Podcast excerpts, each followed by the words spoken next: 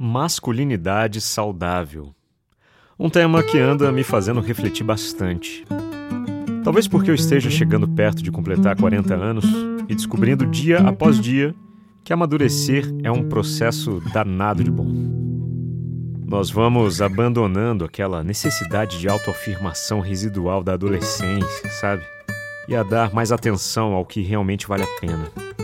Você para de comprar brigas desnecessárias consigo vai descobrindo cada vez mais quem você é e o que você quer, e com isso vai pouco a pouco deixando de se importar com o que os outros pensam.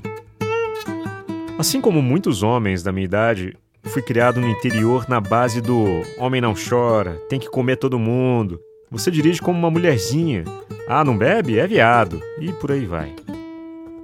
Olha, eu levei um tempão para entender a diferença entre homem e macho, no mínimo uns 30 anos.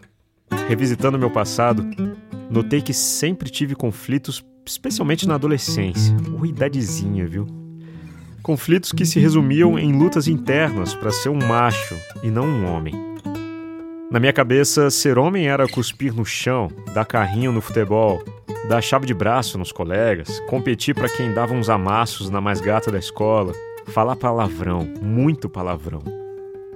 Mas eu detestava tudo isso tanto que tinha dificuldade para fazer grandes amigos homens.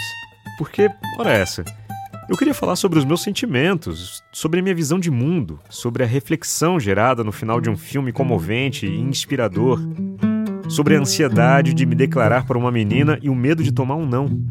E como é que eu ia conseguir fazer isso com alguém que certamente iria dizer que eu tava de frescura assim que eu abrisse a boca? Caralho, Leandro, vira homem. E lá vinha outro conflito e outro palavrão. Exatamente por isso, sempre tive muito mais amigas mulheres. O engraçado é que sempre tive grandes amigas que tinham um jeito mais moleque. Era a compensação. Cara, para com essa jossa. Nós não temos que pegar todo mundo para ser homem.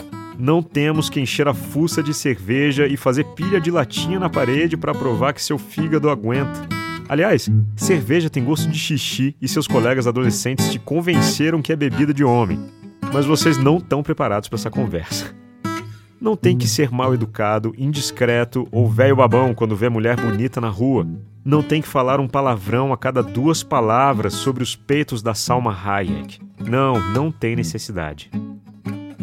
Homem pode sim e deve conversar sobre tudo. Homem também pode ser vulnerável. Homem também pode se borrar de medo. Homem pode gostar de arte, filosofia, se emocionar com um solo de piano, ou chorar de saudade porque comeu um pudim de leite condensado muito parecido com o de sua falecida avó. Aliviado? Dá um alívio, né, quando vemos outro homem falando disso. Sei como se sente. Eu fiz questão de lutar e sigo lutando para falar sobre os meus sentimentos, sim. Agora, então, com quase 40 anos, fico ainda mais motivado e inspirado. Porque a cada dia que passa, me sinto mais homem e menos macho masculinidade saudável. É isso. Meu nome é Leandro Sozzi, sou locutor e essa é a voz da minha consciência.